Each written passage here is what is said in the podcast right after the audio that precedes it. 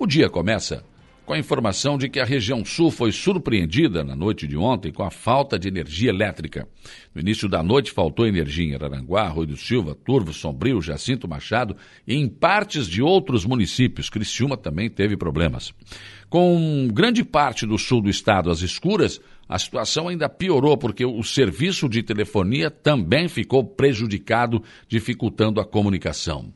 O rompimento da rede em vários pontos devido à queda de árvores foi um problema levantado na noite de ontem. Com o rompimento da rede em vários pontos, o resultado foi a falta de energia elétrica em várias cidades da nossa região. E é claro que o conserto deve ter demorado mais porque chovia forte em toda a nossa região também. Segundo informação da Celesc, ontem mais de 107 mil clientes estavam sem energia elétrica. Esse número foi apurado através de uma ferramenta de acompanhamento em tempo real do fornecimento de energia elétrica. Mas na noite de ontem não houve maiores informações sobre especificamente o que teria acontecido para provocar o verdadeiro blackout, com a energia voltando Silva, Aranguá, em algumas cidades, às 23 horas, em algumas localidades, muito mais tarde. Os temporais do final da tarde início da noite de ontem, foram responsáveis por um rastro de destruição e transtornos em todo o sul do estado. O que se viu foram pavilhões caídos, postes derrubados, destelhamentos, além da falta de energia elétrica em Criciúma, Araranguá, Turvo, Sombrio, Jacinto Machado.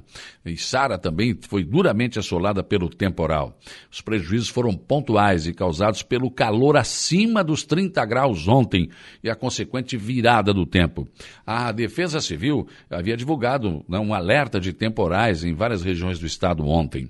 Os temporais nos finais de tarde são comuns até no verão, principalmente quando as temperaturas se mantêm altas como nos últimos dias.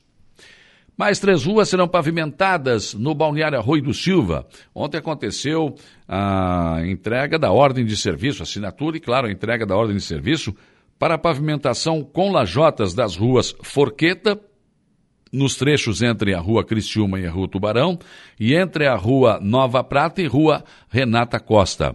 Rua Garibaldi, trecho entre a Rua Cristiúma e Nova Prata.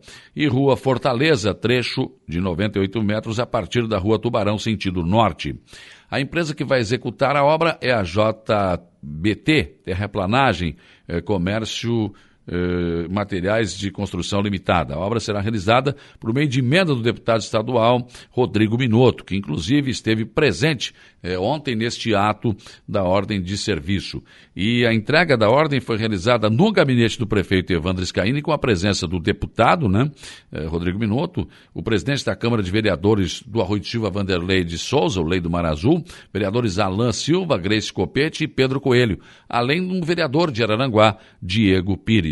Ontem, eh, a Roseno Pereira, no Arroio do Silva, começou a receber uma camada asfáltica, uma rua eh, bem conhecida no Arroio do Silva e muito antiga, e há muitos anos tem pedra de bico, né? E realmente era difícil trafegar. Mas ontem começou a ser colocada uma camada de asfalto na Roseno Pereira, também no balneário Arroio do Silva. Valorizar quem produz gera emprego e renda em Santa Catarina, estimulando a economia local. Tudo isso será possível com o programa Compras SC, lançado ontem em Florianópolis. Com a iniciativa, o governo do estado quer aumentar a participação de empresas de pequeno porte nos processos de compras do executivo programa desenvolvido por meio da Secretaria de Estado da Administração, eh, que conta com a parceria do Serviço Brasileiro de Apoio a Micro e Pequenas Empresas, SEBRAE, e a Associação das Micro e Pequenas Empresas. Em seu discurso no evento, no lançamento do programa estadual, o secretário de Estado da Administração, Jorge Eduardo Tasca, ressaltou que o Compras SC vem para trazer igualdade de competição nos processos licitatórios de compras públicas, tratando cada segmento de acordo com sua dimensão e capacidade, e dessa forma ampliando a participação das pequenas empresas na relação de compra com o Estado. É claro que, dependendo do objeto da licitação, somente uma grande empresa empresa terá condições de fornecer. Mas, em muitos processos licitatórios, a forma como eram construídos impedia os microempreendedores de participar. E há um movimento de igualdade, né? que se estabelece a partir do Compras SC, fecha aspas, afirmou o secretário. Já o secretário de Administração de Araranguá, Rony da Silva, enviou ofício ao Sindicato dos Servidores Públicos Municipais de Araranguá explicando o que falta para a administração apresentar uma contraproposta dentro do acordo coletivo de trabalho. Segundo o ofício, o secretário alega que espera o fechamento dos índices do mês de fevereiro, que deve acontecer até o dia 10 de março, para formatar uma contraproposta. Outra situação que está gerando dificuldades é a questão do magistério, cujo piso nacional foi definido pelo governo federal em 3 mil reais. Ontem, a presidente do sindicato, Simone Zilla, explicou que o estado de greve não significa que os servidores estão dispostos a paralisar suas atividades, mas esperavam que na Assembleia da última quinta-feira já houvesse uma contraproposta a ser analisada. Ainda segundo a presidente, o estado de greve se deve à insatisfação em relação à falta de resposta da administração municipal. Ninguém da administração enviou qualquer mensagem, sequer para solicitar mais prazo, mesmo sabendo que haveria uma assembleia para examinar uma possível contraproposta. Isto, segundo ela, gerou a insatisfação. Simone revelou também que o prefeito César César declarou na imprensa que vai chamar o sindicato para uma conversa, e é o que a categoria deseja. Afirmou não ser o perfil do sindicato radicalizar. Admitiu possibilidade de revogar o estado de greve na próxima Assembleia, dependendo do resultado do encontro com o prefeito. Finalizou afirmando crer que tudo será resolvido da melhor forma possível. E os resultados dos aglomeros durante o carnaval começam a aparecer. Segundo dados da Secretaria Estadual da Saúde, o número de contaminados não aumentou significativamente, manteve a média em algumas regiões e diminuiu em outras, o que é uma excelente informação. Infectologistas entendem que se trata da tal imunidade de rebanho e que a vacinação em 75% dos catarinenses fez com que não houvessem tantas mortes como no início da pandemia, pandemia do coronavírus, agora com esta versão aí do Omicron. Com os índices de contaminação e ocupação de leitos de UTI em queda, alguns estados já começam a desobrigar o uso de máscaras, inclusive em ambientes fechados. Outros estudam a possibilidade, mas cada qual toma decisões baseados em números estatísticos da pandemia em cada estado. Depois de Chapecó, aqui em Santa Catarina, Balneário Camboriú também dispensou a obrigatoriedade do uso da máscara. Aqui em Araranguá, a Secretaria Municipal de Saúde e a Secretaria Municipal de Educação eh, emitiram ontem uma nota oficial conjunta sobre o uso de máscaras nas escolas.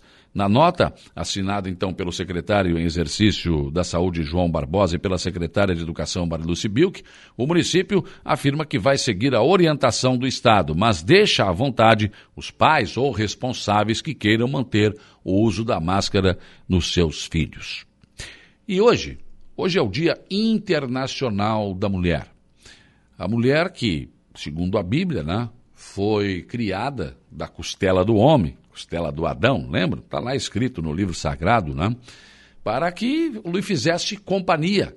Né? E que, evidentemente, eh, durante o longo tempo da sua existência, acabou sendo subjugada pelo homem. A verdade é essa: o homem sempre foi prioridade a mulher sempre ficou em segundo plano. Mas com o tempo e algumas lutas que foram empreendidas em várias partes do mundo, a mulher conseguiu ocupar o seu lugar. E hoje, lugar de mulher é onde ela quiser. A mulher pilota avião, ela faz o que ela quiser, tudo que joga futebol, às vezes muito melhor do que os homens, enfim. A mulher conseguiu ocupar sim o seu espaço na sociedade de uma forma praticamente igualitária. Ainda tem muito que avançar, porque alguns homens ainda insistem naquela atitude machista, naquela situação de que eu sou um ser superior, mais forte, enfim, sou o provedor. Não. Em várias famílias, a mulher passou a ser a provedora são várias as heróis, as heroínas, né, que acabaram criando e que criam seus filhos sem os pais. Enfim, são realmente pessoas que merecem o nosso carinho e o nosso respeito. Hoje, Dia Internacional da Mulher, seria bom que cada homem fizesse uma reflexão de como está tratando as mulheres. Pensem nisso enquanto lhes desejo um bom dia.